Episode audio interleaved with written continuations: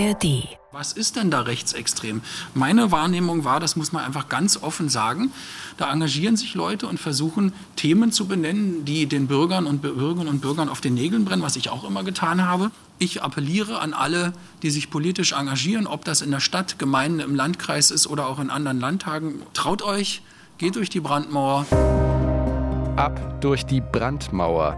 Der Brandenburger Landtagsabgeordnete Philipp Zeschmann, vormals Mitglied der Fraktion BVB Freie Wähler, ja, der ist jetzt Mitglied der AfD. Ein bemerkenswerter Wechsel mit Folgen. Ein Thema ist das in dieser Ausgabe der Spreepolitik. Ein weiteres wird die Krise des Immobilienkonzerns Signa sein und die Frage, welche Folgen das für etliche Bauprojekte in Berlin haben wird.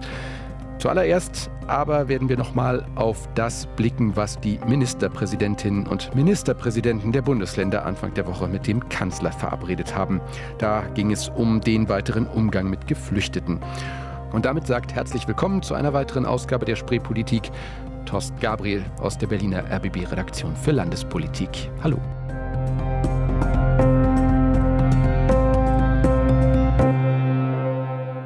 Also MPK, diese drei Buchstaben stehen für das wichtigste Gremium in dieser Republik, wenn es um die Zusammenarbeit der Bundesländer geht, die Ministerpräsidenten, Präsidentinnenkonferenz.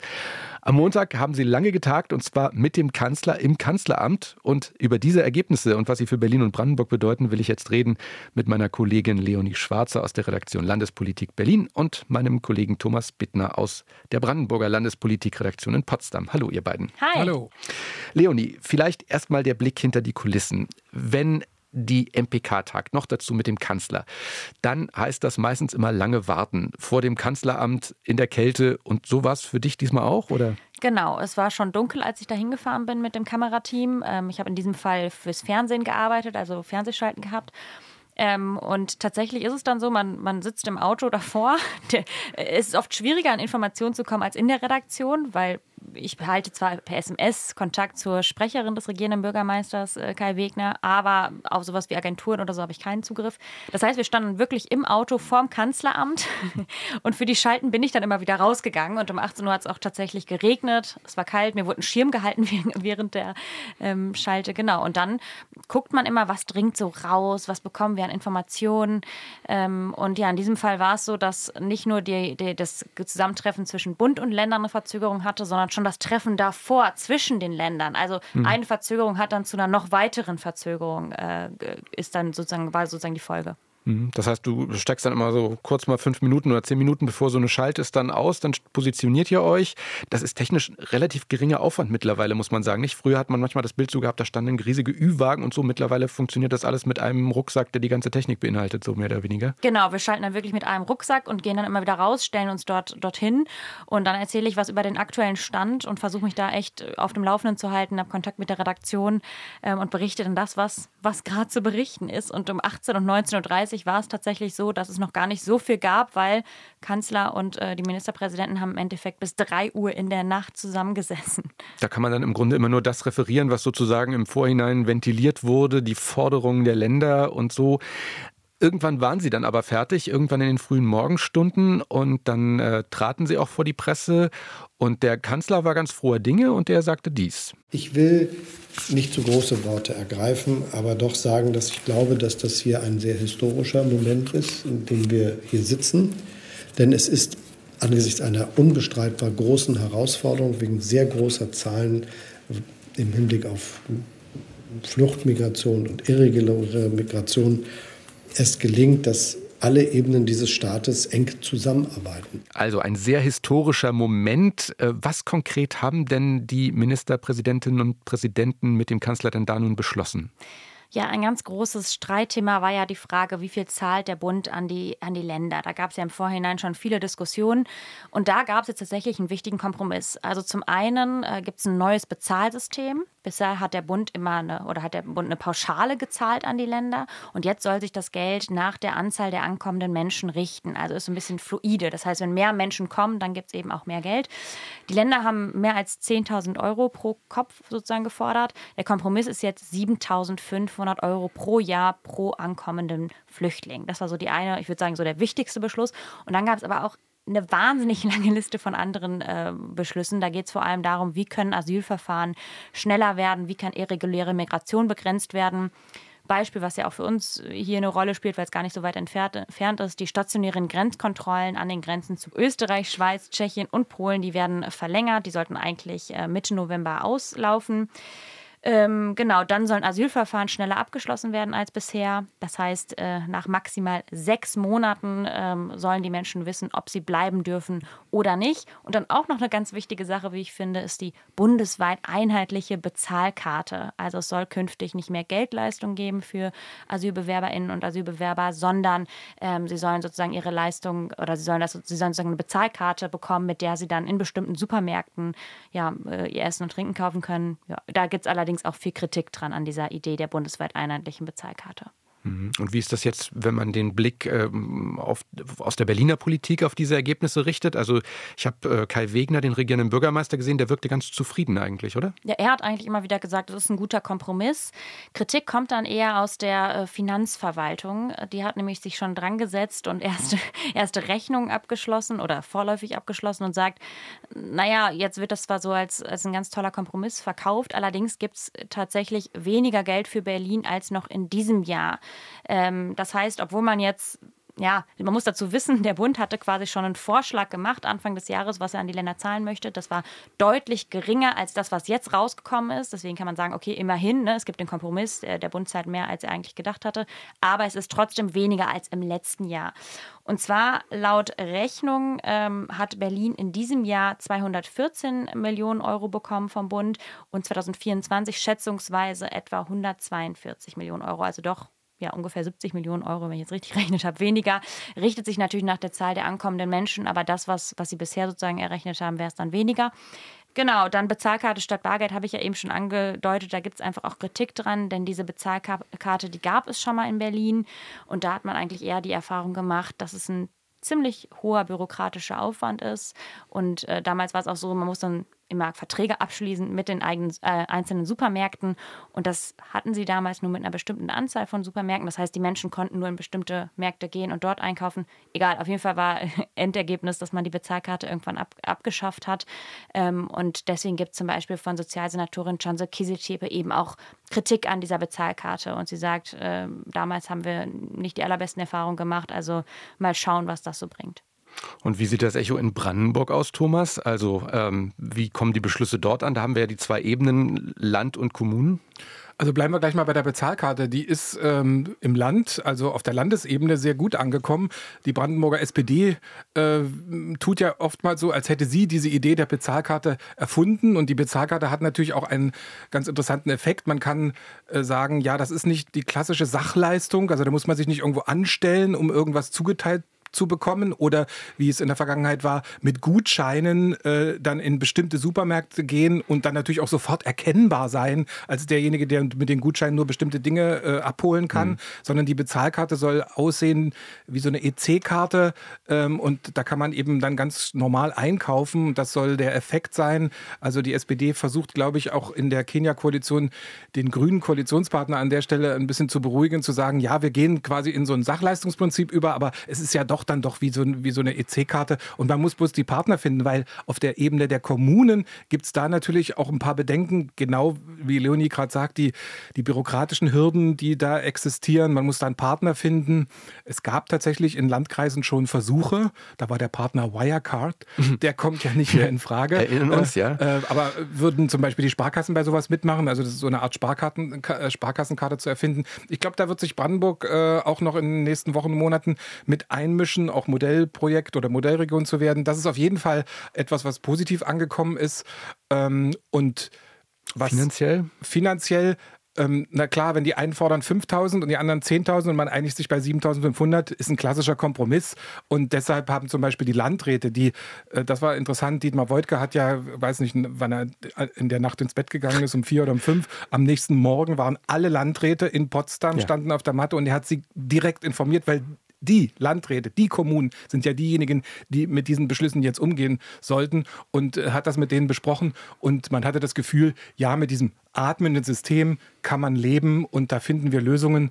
Ähm, der Innenminister ist natürlich gleich auf die Geschichte aufgesprungen, wir müssen mehr für Rückführungen tun und hat natürlich gleich seine eigene Initiative gestartet. Hat gesagt, ja, äh, meine Idee ist, wir machen drei Ausreisezentren mit, mit Kommunen, müssen wir noch die Kommunen finden, die Landkreise, die da mitmachen. Und in diesen Ausreisezentren, das ist nicht Abschiebegewahrsam, das ist also auch nicht festhalten, aber es ist mit Residenzpflicht äh, an bestimmten Orten diejenigen zu versammeln, die keine Bleibeperspektive haben, um klarzumachen, von hier aus geht es wieder zurück. Und wer sich dort nicht aufhält, wer sich da verflüchtigt und nicht auftaucht, der kriegt eben keine Leistung mehr. Das soll das Druckmittel sein. Und das wiederum sorgt beim Koalitionspartner Grüne für heftige Debatten, hm. die sagen, das ist ein Schnellschuss, das ist nicht zielführend. Wer immer nur auf Abschiebung setzt und nicht auf Integration in den Arbeitsmarkt, der äh, setzt am falschen Ende an. Also nach dieser Geschichte mit Scholz ist jetzt plötzlich in der Kenia-Koalition so ein Koalitionskrach entstanden. Mhm. Stichwort Schnellschuss. Wie würdest du das sowieso einschätzen? Also die große Überschrift, das hört man ja auch besonders aus, natürlich aus den unionsgeführten Ländern, ist, es geht darum, die Zahl der Geflüchteten unterm Strich zu reduzieren, dass weniger Menschen nach Deutschland kommen. Das heißt, von diesen Beschlüssen soll auch so etwas wie eine Signalwirkung quasi in alle Welt gehen. Ist das aus deiner Sicht realistisch, dass das diese Signalwirkung hat und äh, ja. Es geht äh, in diesen Themen ganz oft um Symbolik. Also beispielsweise die auch von Brandenburg ja heftig eingeforderten stationären Grenzkontrollen nach Polen. Mhm. Äh, die sind ja jetzt seit ein paar Wochen eingeführt. Sie haben für viele Staus gesorgt an der deutsch-polnischen Grenze. Haben sie für viel weniger Migrationsdruck gesorgt? Ja, die einen sagen, ja, da ist ein bisschen weniger unterwegs. Vor allen Dingen die ganz schlimmen Schleusergeschichten finden nicht mehr statt, wo also äh, Ladeflächen von LKWs mit Menschen überladen sind, äh, weil das nicht mehr funktioniert. Aber äh, dass jetzt deutlich weniger in Brandenburg ankommen, deutlich weniger betreut und integriert werden müssen, den Eindruck hat man jetzt nicht. Und ob jetzt die Maßnahmen dafür sorgen, ähm, das werden wir erst in ein, zwei Jahren vielleicht dann mal sehen. Ja. Leonie, wie siehst du das? Bringt das unterm Strich etwas? Wird das den Effekt haben, den sich äh, die Runde der Ministerpräsidentinnen und Präsidenten da mit dem Kanzler erhofft? Naja, ich finde es ehrlich gesagt eine ganz schwierige Frage. Wir hatten jetzt in die, der Abendschau in dieser Woche einen Beitrag, da hat ein Geflüchteter gesagt, ähm, das Geld, was ich habe, da kann ich nichts nach Hause schicken, weil das reicht so gerade zum Überleben. Also ob diese Annahme überhaupt stimmt, dass die Menschen wirklich genug Geld haben, um davon noch wiederum, wir wissen ja, Inflation, steigende Preise, um davon noch wieder was äh, zu, nach Hause zu schicken, da mache ich mal ein ganz dickes Fragezeichen dran. Ähm, und wenn überhaupt, wirken diese Maßnahmen auch nicht morgen oder übermorgen, sondern eher über übermorgen, denn äh, es muss sich jetzt erstmal noch eine, eine Kommission bilden, die überhaupt ausarbeitet, wie diese Bezahlkarte aussehen kann, zum Beispiel. Also, hm, ob das wirklich hilft, um die irreguläre Migration oder Migration einzudämmen, weiß ich nicht. Und außerdem wissen wir, es gibt gerade so viele Krisen, so viele Kriege, also viele Menschen oder die allermeisten Menschen machen sich auch auf, wegen sehr berechtigter Gründe auf dem Weg nach Deutschland. Äh, und die bekommen natürlich dann auch ihren positiven Bescheid, dürfen hier bleiben. Deswegen glaube ich, muss man mal abwarten, ob, wie viel das wirklich hilft ja, finde ich schwierig. Also fassen wir zusammen. Die Ministerpräsidentinnen und Präsidenten der Bundesländer haben mit dem Kanzler getagt. Herausgekommen ist ein Beschlusspaket in Sachen Migration, ja, das dazu führen soll, dass weniger Geflüchtete nach Deutschland kommen. Die Länder bekommen dafür künftig Geld pro Kopf, also pro Geflüchteten vom Bund. Und die Geflüchteten selbst sollen kein Bargeld mehr bekommen, sondern eine Bezahlkarte zum Einkaufen. Welche Effekte das haben wird, tja, da bleiben Fragezeichen. Thomas Bittner, Leonie Schwarzer, danke euch beiden für die Einschätzung und Thomas, du bleibst noch hier, denn wir reden jetzt noch über ein Thema, das auf der landespolitischen Bühne in Brandenburg hohe Wellen geschlagen hat. Philipp Zeschmann, ein äh, Brandenburger Politiker, der außerhalb Brandenburgs zumindest bislang nicht namentlich so sehr in Erscheinung getreten ist. In Potsdam selbst ist das ein bisschen anders. Also im Landtag hat er schon von sich reden gemacht, als einer, der ständig nachfragt und der ganz akribisch ist und der in, äh, in, bei Befragungen überhaupt nicht mehr aufhört zu fragen und damit auch seine eigenen Leute, aber auch die politischen Mitbewerber schon genervt hat. Okay, also äh, jemand, der genervt hat und jetzt aber zumindest einen Paukenschlag äh, vollzogen hat, das muss man schon so sagen. Er ist äh, bei den Freien Wählern ausgetreten und zur AfD übergetreten. Thomas, wie kam es dazu? Also die BVB Freie Wähler, die Organisation, Man darf sie übrigens nicht verwechseln mit den Freien Wählern äh, äh von Wollte Bayern. das können, können kommen, wir gleich genau. nochmal besprechen. Mhm. Aber BVB Freie Wähler, die Organisation aus Brandenburg, hat als äh, eine der ersten Organisationen vor der Landtagswahl schon ihre Landesliste auf einer sogenannten Zentralversammlung, sowas wie ein Landesparteitag, bestimmt. Und da kam Philipp Zeschmann, wie gesagt, einer der akribischsten und fleißigsten Abgeordneten. Auch er ist der, der Rednerkönig im mhm. Landtag Brandenburg gewesen, mhm. weil er die meisten Reden gehalten hat. Gut, bei einer kleinen Fraktion, da muss, äh, da muss jeder Abgeordnete zu x Themen ran. Und das war bei Philipp Zeschmann so. Er war also der Rednerkönig, also er war ein fleißiger. Und er ist plötzlich von Listenplatz 5, den er vor vier Jahren hatte, jetzt auf Listenplatz 8 gesetzt worden. Und äh, bei Listenplatz 8, da müsste BVB Freiwähler etwa 8 Prozent holen bei der nächsten Landtagswahl, um dann wirklich in den Landtag einzuziehen. Das war, glaube ich, eine sehr harte, heftige Demütigung für Philipp Zeschmann. Und äh, da hat er dann offensichtlich nachgedacht und überlegt, ähm, was mache ich jetzt? Und nun ist es passiert, dass zum allerersten Mal in einem Landesparlament jemand, weil er sich politische Vorteile errechnet, weil er denkt, das könnte für meine politische Arbeit auch nach hm. der nächsten Landtagswahl etwas werden, zur AfD gewechselt. Bisher war es ja immer genau andersrum. Bisher war es ja immer so, dass man aus AfD-Fraktionen äh, ausgetreten ist, äh, weil es doch ein bisschen zu heiß und heikel wurde oder ausgeschlossen wurde oder sich AfD-Fraktionen ja. gespalten haben. Und hier ist es diesmal zum allerersten Mal so, dass plötzlich eine AfD-Fraktion stärker geworden ist durch Zuzug oder Austritt oder Übertritt von anderen Fraktionen. Mhm. Bevor wir jetzt gleich sowohl auf die AfD als auch auf die, auf die BVB-Freie Wähler nochmal schauen, ähm, sowas passiert ja nicht ohne Grund. Also, dass jemand so quasi in der, in der Gunst in den eigenen Reihen äh, äh verliert, dass er dann äh, bei künftigen Nominierungen so weit abrutscht. Also, lässt sich darüber was sagen, was da geschehen muss, sein muss hinter den Kulissen? Ich glaube, das hat natürlich ein bisschen was mit, mit dieser Art, ich sag mal, insistieren akribisch mhm. und mhm. viel Nachfragen, auch Nerven äh, zu tun, dass er in der eigenen Organisation nicht so äh, an, unangefochten war. Ähm, und es hat auch was mit Ego zu tun. Wir haben äh, bei BVB Freiwähler einen Landes- und Fraktionsvorsitzenden Peter Wieder, der natürlich auch sehr viel Aufmerksamkeit auf sich lenkt und äh, da sind sicherlich auch zwei Egos aneinander geraten. Äh, das hat es übrigens auch in, in der Landtagsperiode davor schon gegeben, mhm. dass in der, damals war es eine Gruppe, in der Gruppe von BVB Freie Wähler auch solche Konflikte aufkamen. Also sowas hat äh, eine gewisser Weise Tradition ja, man muss sehen, äh, wer versammelt sich äh, in diesen BVB heißt ja übersetzt äh, Brandenburger Vereinigte Bürgerbewegung. Also das ist dieser Mischmasch aus ganz vielen Bürgerinitiativen, der sich da findet. Und es ist da vielleicht manchmal nicht so einfach einen Konsens zu finden. Jedenfalls war das Bestreben, bei der sogenannten Zentralversammlung eine Liste möglichst ohne Gegenkandidaten so als Ganzes abzustimmen. Das ist gelungen. Es gab keine Gegenkandidaturen. Die Liste ist so verabschiedet worden. Aber sozusagen derjenige, der die größten Verluste bei dieser neuen äh, Kandidatenliste hatte, das war Philipp Zeschmann. Er ist von Platz 5 auf Platz 8 gerutscht. Und offensichtlich hat er so das ganz große Vertrauen, dass man 8 Prozent holt. Das hat Peter Wieder übrigens als, als Landesvorsitzender. Mhm. Er hat das durchaus. Er sagt, 8 Prozent, das ist zu schaffen. Das werden wir schaffen. Ähm, und das hat offensichtlich Philipp Seschmann nicht geglaubt. Mhm. Du hast gerade eben schon darauf hingewiesen. Also BVB Freie Wähler nicht zu verwechseln mit den Freien Wählern, über die wir reden, wenn wir über Bayern und äh, Koalition mit der CSU reden. Das ist ja überhaupt keine homogene Partei, auch keine homogene Gruppe, sondern das ist ja von Bundesland zu Bundesland sehr unterschiedlich. Wer sind denn die BVB Freie Wähler in Brandenburg? Ich habe mich ja damit mal beschäftigt und äh, tatsächlich kommt dann raus, also Freie Wähler Wähler ist mhm. überhaupt kein geschützter Begriff. Mhm. Jeder kann sich Freie Wähler nennen. Wir könnten jetzt zusammen äh, zu zweit äh, äh Freie Wähler sein. Ja. Und in dem Sinne ist unter Freie Wähler sind sehr, sehr viele ja. ganz verschiedene Konstellationen äh, festzustellen. Es gibt den Bundesverband der Freien Wähler, Vorsitzender Hubert Aiwanger mhm. und äh, Landespartei oder Landesvereinigung ist dann, sind dann die Freien Wähler in, in Bayern. Und zu der gehört BVB Freie Wähler gar nicht. Ja. Denn eigentlich hat sich diese Organisation in Brandenburg gebildet aus den BVB, also aus, den Brandenburger Vereinigten Bürgerbewegungen. Mhm. Und sie haben dann irgendwann diesen Namen dazugetan. Ist ja gar nicht so schlecht, weil äh, Freie Wähler, da weiß, kann sich, können kann sich die Menschen mehr vorstellen? drunter ja, vorstellen mehr, als unter BVB, mhm. weil da mancher einer an Dortmund denkt und nicht an Brandenburg. Aber ähm, das war sozusagen der Anfang und interessanterweise, die kommt sich auch nicht ins Gehege, mhm. weil BVB Freie Wähler wie schon im Namen Brandenburg, sich komplett nur aufs Land und auf die Kommunen konzentriert. Mhm. BVB hat über 50 einzelne Gruppen, die in Kreistag, in Stadtverordnungen und in Gemeindevertretungen sitzen.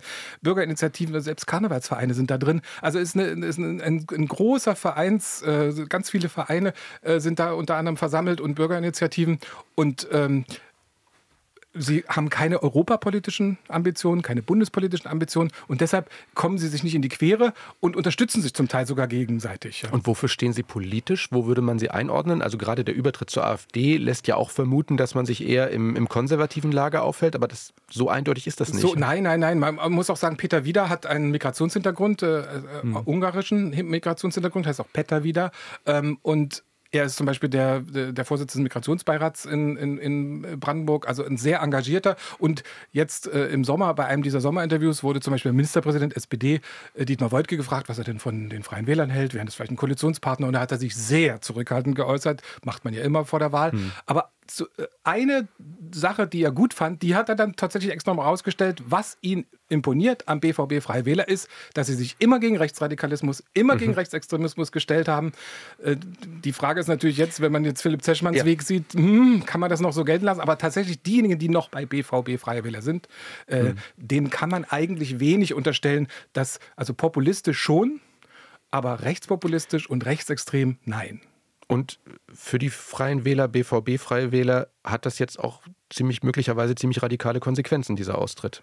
Ja, sie haben den Fraktionsstatus verloren. Noch, glaube ich, am Tag äh, wurden sie gleich am Nachmittag informiert, dass wenn sie jetzt nur noch vier Abgeordnete sind, fünf braucht man in der Brandenburger, im Brandenburger Landtag, um eine Fraktion zu bilden, nur noch vier Abgeordnete, dann ist man, dann sind die vier Fraktionslose, die können sich dann als Gruppe zusammensetzen mhm. und eine Gruppe bekommt deutlich weniger Mittel als mhm. äh, und deutlich weniger Rechte als eine Fraktion. Also äh, 65 Prozent der Mittel einer Fraktion finanziell. Da muss man also mhm. Mitarbeiter entlassen. Äh, man bekommt nicht so viel Redezeit. Mhm. Beispielsweise in so einer zehnstündigen Parlamentssitzung äh, gibt es in der Geschäftsordnung so eine Regelung, kann eine Gruppe etwa 35 Minuten reden. Im Laufe eines ganzen Tages kann man sich vorstellen, die Fraktionen können viel mehr äh, reden in der Zeit. Die können bei jeder Debatte ähm, ja. ihre Redezeit bekommen. Man hat nicht so viel Ausschusssitze, äh, man hat nicht so viel Fragerecht. Und es ist alles Einfach kompliziert. Mehr, weniger Präsenz unterm genau. Strich. Genau. Äh, wobei mhm. es gibt so eine, so eine, wie immer gibt es ja so eine kleine Ausnahmeregelung. Man kann in Brandenburg mit vier Abgeordneten auch eine Fraktion bilden unter bestimmten Voraussetzungen. Zum Beispiel, wenn man nur vier Sitze hat, aber trotzdem fünf Prozent der Zweitstimmen. Okay. Das ist das Argument, mit dem Peter wieder jetzt vor das Verfassungsgericht gehen will und sagen, wir haben doch fünf Prozent geholt okay. und haben jetzt nur vier Sitze. Und da muss dann sozusagen, müssen die Juristen entscheiden, ob das tatsächlich äh, dann, dann mhm. funktioniert. Die Landtagsverwaltung, die Landtagspräsidentin hat es anders gesehen. Sie hat gesagt, nein, wenn ihr nicht fünf Abgeordnete seid, seid ihr keine Fraktion mehr. Und die AfD ist so im, im, im siebten Himmel, himmelhoch jauchzend, weil es ein ja, unverhofftes Geschenk absolut. ist. Absolut. Er wurde, also Philipp Zeschmann wurde bei der Pressekonferenz der AfD-Fraktion wie eine Trophäe. Ähm, sozusagen vorgeführt. Das ist ja auch für die AfD ein, ein, Erfolg. Und mal sehen, wie Philipp Zeschmann damit zurechtkommt. Er, wie gesagt, war Rednerkönig im Landtag. Er war einer von fünf Abgeordneten. Er konnte sich zu jedem Thema melden. In einer Fraktion, wo plötzlich er einer von 24 ist, wird er deutlich seltener zu Wort kommen. Und er muss sich natürlich auch in das Themengefüge der AfD äh, einsortieren. Und wir wissen ja. ja, bei der AfD ist ja jeder Missstand im Land am Ende verbunden mit der Migration geht er diese Argumentation jedes Mal mit. Er ist überhaupt nicht aufgefallen in der Vergangenheit mit solchen Argumentationen. Bin ich mal gespannt, wie er das dann in der AfD-Fraktion durchziehen will oder ob er da auch wieder kollidiert. Wollte ich gerade sagen, ob sich das schon abschätzen lässt. Also mir fallen jetzt einige Übertritte diesmal im Berliner Parlament gab ein. Da war das dann häufig so, dass diejenigen, die übergetreten sind, am Ende in ihrer neuen Fraktion natürlich irgendwo unter ferner Liefen verschwunden sind. Also wenige sind dann an prominenter Stelle nochmal wieder herausgekommen. Ähm, Lässt sich da schon irgendwas abschätzen? Nein, kann ich, kann ich gar nicht abschätzen. Natürlich wird, wird die AfD ihn erstmal pfleglich behandeln, denn es ist ja für sie auch ein publizistischer und politischer Erfolg, mhm. äh, hm. jemanden zu sich geholt zu haben. Wird ja auch gern das Wort Brandmauer dann bemüht, kommt über die Brandmauer. Äh, Zeschmann hat selber dazu aufgerufen, andere, äh, dass sie das tun sollen. Und deshalb wird man natürlich erstmal mit ihm pfleglich umgehen. Aber man hat natürlich in einer 24-köpfigen Fraktion ein anderes Erscheinungsbild als in einer fünfköpfigen. Also, wir werden da weiter ein, ein Auge drauf haben. Eine spannende, eine ja, aufsehenerregende Personalie, muss man so sagen. Eine, die große Folgen haben könnte. Philipp Zeschmann gewechselt von dem BVB, BVB Freie Wähler in die AfD-Fraktion im Potsdamer Landtag. Thomas Bittner, vielen Dank. Gerne.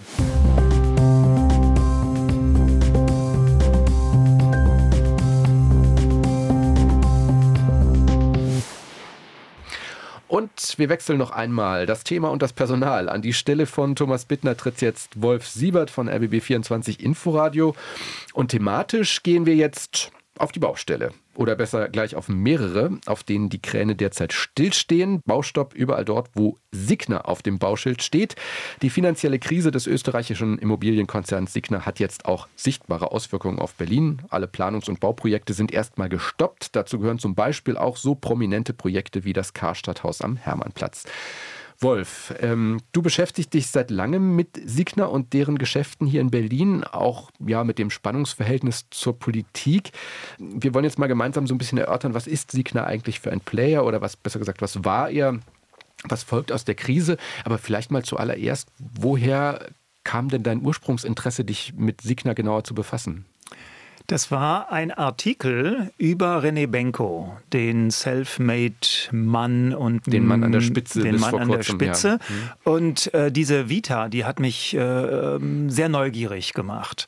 Also ein Mensch, der fast nie schläft, der äh, immer arbeitet, dem das Geld auch nicht in die Wiege gelegt worden ist und der das ganz große Rad ähm, drehen wollte und auch gedreht hat. Das hat mich erstmal so interessiert, weil wir Journalisten sind ja auch immer interessiert an interessanten Biografien. Als ich dann aber mitbekam, dass der hier in Berlin eigentlich der größte Immobilieninvestor ist äh, und auch in Deutschland gibt es eigentlich nur noch in Hamburg vergleichbare Projekte von dieser Größenordnung. Da war natürlich auch meine äh, regionale Reporter-Neugier geweckt und dann habe ich zusammen mit einer Kollegin, später mit einer zweiten Kollegin angefangen, ähm, sich uns näher mit dem Thema zu beschäftigen und mal zu fragen, was macht er da eigentlich, wie macht er es und wie macht die Politik eigentlich mit Signa-Geschäfte? Denn es war von Anfang an klar, dass dieser Signa immer ein Ziel hat, nämlich maximale Verwertung ähm, der ähm, Objekte das war von Anfang an die zweite Kritik. Er drängte dabei die lokalen Interessen, die Interessen der Stadtpolitik äh, in Richtung einer sozialverträglichen Stadtentwicklung immer an den Rand. Das wollten wir uns mal vor Ort angucken. Stimmt das und kann man da was anders machen? Jetzt äh, sollten wir vielleicht auch noch mal genauer beschreiben, um welche Projekte geht es denn hier eigentlich. Also ich habe schon gesagt, das historische Karstadthaus am Hermannplatz ist vielleicht das prominenteste, aber du hast es selber gesagt, der größte Player. Also von welchen Projekten reden wir hier noch? Ja, Karstadt hast du aber schon das richtige Stichwort gegeben, denn Benko ist ja auch, oder eine Benko-Firma ist die GKK, die Ga äh, Galeria Karstadt Kaufhof, die jetzt äh, zum zweiten Mal im Insolvenzverfahren war. Und deshalb hat er auch hier viele Projekte in Berlin. Er hatte das äh, Kaufhof am Ostbahnhof, er hatte Karstadt am Hermannplatz, er hatte Karstadt am Kurfürstendamm und das Kaufhaus am Alexanderplatz. Das sind so die ganz großen Baustellen, die man auch immer wieder sieht. Äh, Alexanderplatz, müssen wir sagen, hat er jetzt verkauft. Da kommen wir vielleicht im Gespräch nochmal drauf, mhm. warum er das gemacht hat und warum das zum Geschäftsprinzip gehört. Dann ist er eigentlich, ich bin neulich nochmal über den Tauenziehen gegangen, dieses kurze Stück zwischen Kurfürstendamm und Wittenbergplatz. Da kann man sagen, das ist eigentlich schon eine Benkow-Straße, zumindest auf der einen Seite. Da gehört ihm an der Straße und in den Seitenstraßen schon sehr viel. Das ehemalige Hotel Ellington, dann in der Passauischen Straße 1, äh, da baut er gerade ein ganz großes Bürogebäude, das ehemalige Schuhhaus Leiser, äh, das gehört ihm auch. Also er ist da multiple ähm, unterwegs. Ähm, dann gibt es noch Büroprojekte in Charlottenburg. Also wir könnten das Bremsenwerk ähm, am Ostkreuz, wir könnten das jetzt endlos fortsetzen. Und er wohnt mit seiner Firmenzentrale, der Real Estate Deutschland, die ist auch für das Geschäft mit der Schweiz und mit Österreich zuständig, direkt an der Gedächtniskirche, in diesem, wie ich finde, gelungenen Bau Upper West Side. Das ist ja in der Tat auch ein, ja, fast schon so ein bisschen zu einem Wahrzeichen der Stadt geworden, ja. Ja, und beim Stichwort Karstadt wird ja auch deutlich, es geht eben nicht nur um den Neubau, sondern eben auch um den Bestand und es geht im Grunde auch um die Gestalt von Innenstädten. Also, das heißt, wo kaufen wir ein? Und am Ende reden wir auch immer über die Frage von Beschäftigten, die in diesen Häusern arbeiten. Und beides verquickt sich bei Benko auch teilweise, wenn es dann eben um die politischen Weichenstellungen geht. Ja, du spielst jetzt an auf diesen berühmten Letter ja. of Intent aus dem Jahr 2020, noch unter der Vor-Vorgängerregierung. Damals stand ja die äh, Kaufhof-Karstadt-Kette schon massiv unter Beschuss und um die Arbeitsplätze zu retten, hatte der damalige Senat ähm, mit Signa ähm, und mit der GKK eine Absichtserklärung, das heißt ja nichts anderes als Letter of Intent, unterzeichnet. Da wurde ganz konkret festgelegt, welche Filialen wie lange gehalten werden, ähm, was Signa tun muss, zum Beispiel investieren und was der Senat tun muss. Und da ging es von Anfang an auf Seiten der Signer um die drei großen Projekte, nämlich Alexanderplatz, Hermannplatz und Kurfürstendamm. Und es ging immer darum, eine Baugenehmigung zu bekommen. Und da hat sich der Senat schon damals zumindest absichtsvoll erklärt, Baurecht zu schaffen. Es wird teilweise auch, ich habe es mir eben noch mal angeguckt, teilweise auch noch mal sehr detailliert mhm. beschrieben, was da zu schaffen ist, wofür was zu schaffen ist. Und inzwischen hat man aber gemerkt, das sagen einem auch sämtliche Politiker, die an dem damaligen Letter of Intent beteiligt waren, das ist das Papier nicht wert, auf das es geschrieben wird. Es ist juristisch nicht einklagbar. Und Signer hat sich auch nicht mal an die Investitionssumme von 45 Millionen, die da vereinbart waren, gehalten. Ähm, wie dort beabsichtigt und äh, schon festgehalten, bestimmte Filialen wurden geschlossen. Äh, zum Beispiel Karstadt in der Müllerstraße. Das wird jetzt zum 31. Januar geschlossen und wird dann umgebaut. Ähm, also man kann sagen, der Senat hat da einen Fehlgriff gemacht. Man kann einen Großinvestor nicht mit einer Absichtserklärung ähm, zu etwas bringen. Denn der zweite Punkt ist ja, ähm, da steht drin, die großen Kaufhäuser, Alex, äh, Alex Kudam und Hermannplatz, die werden mindestens zehn Jahre erhalten bleiben. Mhm. Die jetzt dort Arbeitenden, wo sollen die denn in der Bauphase bleiben? Das heißt, es wird auf keinen Fall jemand, der jetzt bei Karstadt arbeitet, in den neuen Filialen noch tätig sein, arbeiten. Ja. Mhm. Und ich habe auch eben noch mal nachgeguckt in meinen Mailwechsel mit dem Sprecher der Senatsstadtentwicklungsverwaltung. Der hatte mir noch Ende Juni gesagt, dass beispielsweise am Hermannplatz die Signa noch gar nicht konkretisiert hat, was für Verkaufsflächen da eigentlich geplant sind.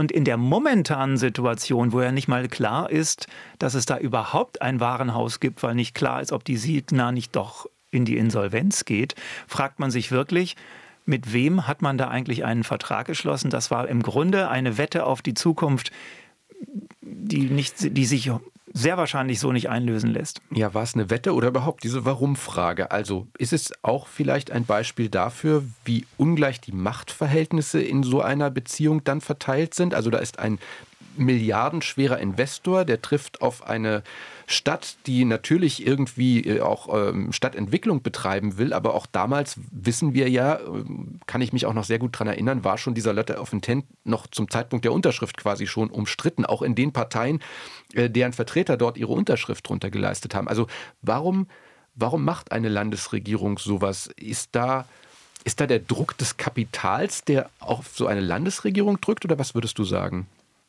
Ich glaube, es war vor allem das Thema Arbeitsplatzverlust. Mhm. Man wollte in diesem Jahr 2020 ja. unbedingt die Botschaft vermeiden, der Senat tut nichts, um Arbeitsplätze zu retten. Dabei taumelte die GKK, Karstadt Galeria Kaufhof, ja schon seit Jahren, seit vielen Jahren. Und es war völlig ähm, es war nicht absehbar, ob man mit diesem Letter of Intent es wirklich schaffen kann, die Arbeitsplätze zu retten. Jetzt mal Benko hin, Benko her. Und diese Botschaft wollte man aber auf keinen Fall haben. Und dann hat man sich auf diese windelweiche Geschichte eingelassen. Und jetzt finde ich, ähm, das war schon unter Bausenator Geisel so, äh, kommt man den Interessen von René Benko massiv entgegen. Zwei Stichworte, keine Hochhäuser am Kudamm, ja. so hieß es mal. Dann wurde in einer bis heute nicht ganz aufgeklärten Sitzung eines Baukollegiums wurde das geändert. Und als ich neulich bei der Präsentation des, des, Siegerentwurfs da war, dann standen da plötzlich zwei Hochhäuser, die sogar deutlich höher sind, als äh, eigentlich gedacht war und eigentlich auch zulässig war und ähm, die natürlich die Gedächtniskirche um ein erhebliches überschatten. Und am Hermannplatz, da muss ich sagen, ich habe mir den Bebauungsplan durchgelesen, der lag ja im Juni bis Juni öffentlich aus. Äh, das war ähm, anstrengende Lektüre, aber da hat man im Grunde eins zu eins die Nutzungswünsche der Signa umgesetzt. Teilweise ist man sogar darüber hinausgegangen. Ähm, wir sind ja da noch im Verfahren. Es bleibt abzuwarten, ob äh, der Senat, der neue Bausenator, da jetzt noch Korrekturen vornimmt, vor dem Hintergrund, dass man ja nicht mal weiß, ob der Vertragspartner überhaupt erhalten bleibt. Lässt fast so ein bisschen den Verdacht aufkommen, dass eigentlich René Benko dort äh, Wegbereiter für eine andere Stadtentwicklungspolitik war, die vielleicht die Akteure mit ihren eigenen Parteien andernfalls nicht hätten ganz durchdrücken können, oder? So ein bisschen. Ich glaube, die SPD muss sich da mal mhm. wirklich kritisch prüfen, ähm, ob das noch zeitgemäß ist. Bei hm. vielen Sozialdemokraten habe ich das Gefühl, Hauptsache die Betonmischer ähm, drehen sich. Ähm, aber wir haben eine ökologische Krise, wir haben eine soziale Krise, wir haben ein Überangebot an Büroflächen, ähm, wir brauchen lebenswerte Innenstädte. Wir brauchen bezahlbaren Wohnraum. Dazu noch ein kleines Beispiel. Am Hermannplatz wurde auch von der Politik immer wieder gesagt, wir kriegen da 5000 Quadratmeter Wohnraum. Wenn man sich die B-Planunterlagen, Bebauungsplanunterlagen durchliest, dann stellt man fest, da sind schon 1600 einberechnet. Das heißt, neu baut die Signa nur 3400 hm. Quadratmeter. Also das sind alles so mm, wie soll man sagen, Bauernfängergeschichten, so Signale, so homöopathische öffentliche Nutzungspflästerchen, die aber ein Konzept vermissen lassen aus meiner Sicht. Und jetzt wäre die Chance, dass die Politik, nicht nur die SPD, die Politik und die Stadtgesellschaft mal diskutieren. Ist das jetzt diese Krise bei Benko nicht auch eine Chance, das Thema nochmal neu zu diskutieren? Was brauchen diese Plätze? Was brauchen diese Orte? Damit das hier nicht nur als reine Investorenschelte rüberkommt, da so ist es überhaupt nicht gemeint. Aber ich finde, es muss schon auf Augenhöhe ein Kompromiss ausgehandelt werden, der am Ende auch der Stadt was bringt. Das haben ja jetzt auch Grüne und Linke gefordert und gesagt, jetzt muss neu gedacht werden. Auf dem Trip scheint der Senat jetzt aber erstmal nicht zu sein. Du hast ja schon Äußerungen des Pressesprechers zitiert und ähm, auch das, was man ansonsten vernommen hat, klingt überhaupt nicht danach, sondern es klingt eher nach dem Motto, wir wollen das jetzt erstmal irgendwie zu Ende bringen oder was steckt da dahinter? Ist mir völlig ein Rätsel. Hm. Ähm, der Sprecher des Senators hatte ja in dieser Woche eine Erklärung abgegeben. Im Grunde war das nichts anderes als das, was im B-Plan-Verfahren, hm. im B-Plan-Unterlagen steht. Stadt, wir wollen eine Stadtentwicklung, äh, die Stadtentwicklung hier äh, vorantreiben. Ja, klar muss die vorangetrieben werden, aber wenn mein Partner droht wegzubrechen, ähm, dann muss ich mir doch eigene Gedanken machen, dass wenigstens mal eine Diskussion beginnt. Ich finde, das könnte man von der Politik erwarten, denn im Moment gibt es ja auch gar keinen Handlungsdruck. Der Nachfolger von Herrn Benko wird Monate brauchen, mhm. bis er einen Sanierungsfahrplan vorlegen kann. Und dann wird sich ja erst entscheiden, muss der Hermannplatz vielleicht verkauft werden? Gleichzeitig aber haben wir eben auch diese Krise am Bau. Also könnte möglicherweise auch ein Motiv einfach sein, dass man sagt, ähm, wir wissen ja gar nicht, ob sich irgendwelche anderen Pläne überhaupt irgendwie durchsetzen lassen, weil wer will im Moment überhaupt Bauprojekte anfassen? Also das ist ja auch vielleicht gar kein schwaches Argument. Deshalb kommt die Linken ja mit der Überlegung der Kommunalisierung ja. des Gebäudes äh, um die Ecke. Ähm, weiß nicht, ob das Land ein guter Warenhausbetreiber, aber wenn man einen neuen Plan hätte für ja. diese Ecke und vielleicht noch mal stärker mit der Stadtgesellschaft, ich weiß es auch nicht, aber ich finde hm. diese Denkfaulheit die in diesen ersten Reaktionen sich ähm, äußerte, die fand ich schon erstaunlich. Und du hast vorhin noch mal nach dem Prinzip Benko gefragt, äh, wenn man mal in die Unterlagen guckt, wer ist denn da eigentlich am Hermannplatz beteiligt? Dann sind da zwei Firmen eigentlich beteiligt. Das eine ist eine GmbH und das andere ist eine GmbH und Co. KG. Wenn jetzt aber der eine Partner in Insolvent geht, also die hm. Warenhaussparte, dann hat die vielleicht äh, und der Senat bis dahin Baurecht geschaffen hat, dann kann die andere Sparte mhm. dieses Grundstück mit Baugenehmigung vielleicht sogar noch gewinnträchtig verkaufen. Das hat Benko übrigens auch am Alexanderplatz gemacht. Ja. Also da sollte der Senat, finde ich, auch nochmal aufgrund dieser Firmenstruktur nochmal genauer hingucken. Ähm, brauchen wir hier nicht doch mehr auch an Bonitätsprüfungen? Müssen wir ähm, nicht noch einmal genauer uns fragen, ist das noch ein verlässlicher Partner? Und damit es jetzt nicht so rüberkommt, ähm, dass der Senat das alles nicht weiß. Es gibt ja eine Initiative, Berlinerinnen hm. und Berliner gegen Signa, und die munitioniert auch den jeweils amtierenden Bausenator mit Unterlagen, mit Recherchen, mit Handelsregisterauszügen. Also man, die Politik kann nicht sagen, dass sie nicht gewusst hat, mit wem sie sich da eingelassen hat. Das alles soll Signa nicht schlecht reden. Mir geht es mehr um dieses Austarieren von öffentlichem und privatem Interesse. Und wenn ich dich richtig verstanden habe, dann siehst du auch gerade den, den Verkauf am Alexanderplatz des Hauses äh, so ein bisschen schon als, als, als Warnung. Seht her, so könnte es auch an den anderen Standorten, Standorten passieren. So hat es auch in anderen Städten gemacht. Ja. Aus Sicht eines Investors ist das natürlich äh, ein völlig legitimer Schritt. Mhm. Aber ähm, dann könnte man sich auch die verbale Soße sparen, dass man ja der Stadt was geben will und was zurückgeben will. Und das kannst du eben nur verhindern, indem du mutige, energische Politiker hast, die auch wirklich was wollen an der Stelle. Sagt Wolf Siebert, der sich lange mit Signer beschäftigt hat und das auch weiter tun wird aus der RBB24 Inforadio-Redaktion. Vielen herzlichen Dank, Wolf, für, äh, dass du uns hier mit auf die Reise genommen hast. Das Thema wird uns weiter beschäftigen. Und äh, das war die Spreepolitik für dieses Mal. Fast. Denn wir schauen wie immer noch auf das, was auf den landespolitischen Bühnen in Potsdam und Berlin in der kommenden Woche los sein wird. Boris Hermel blickt voraus in unter 60 Sekunden. Im Berliner Abgeordnetenhaus beschäftigt sich der Innenausschuss am Montag mit dem Polizeigesetz, das die schwarz-rote Koalition ja verschärfen will. Bodycams, Taser, längere Präventivhaft, das sind die Stichworte in dieser Debatte. Am Dienstag dann tagt der Senat und da sollte es eigentlich um die Änderung des Tempelhofer Feldgesetzes gehen, weil man ja als Koalition mehr Geflüchtetenunterkünfte auf diesem eigentlich ja heiligen Feld unterbringen will. Heilig deshalb, weil der Volksentscheid damals gesagt hatte, hier darf gar nichts mehr gebaut werden. Die Entscheidung über diese Änderung des Gesetzes, die wird jetzt aber noch eine weitere Woche verschoben, denn die Koalition ist sich offenbar nicht so ganz einig, wie viel von dem Feld denn jetzt künftig für neue Geflüchtetenunterkünfte zur Verfügung stehen soll. Am Donnerstag tagt dann das Abgeordnetenhaus. Da wird sicherlich auch die Krise des Signa-Konzerns eine Rolle spielen.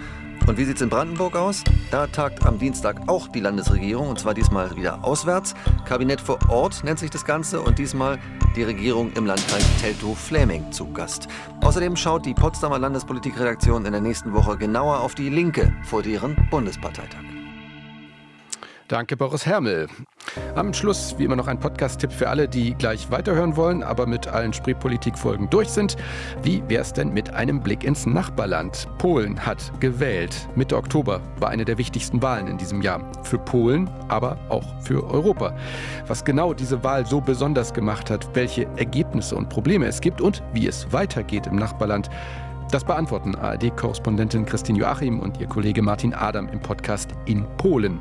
Den gibt es überall zum kostenlosen Abonnieren, natürlich auch in der ARD-Audiothek. Uns, die Spreepolitik, die gibt es da auch und wir freuen uns auch, wenn Sie uns dort abonnieren. Für heute verabschiedet sich Thorsten Gabriel.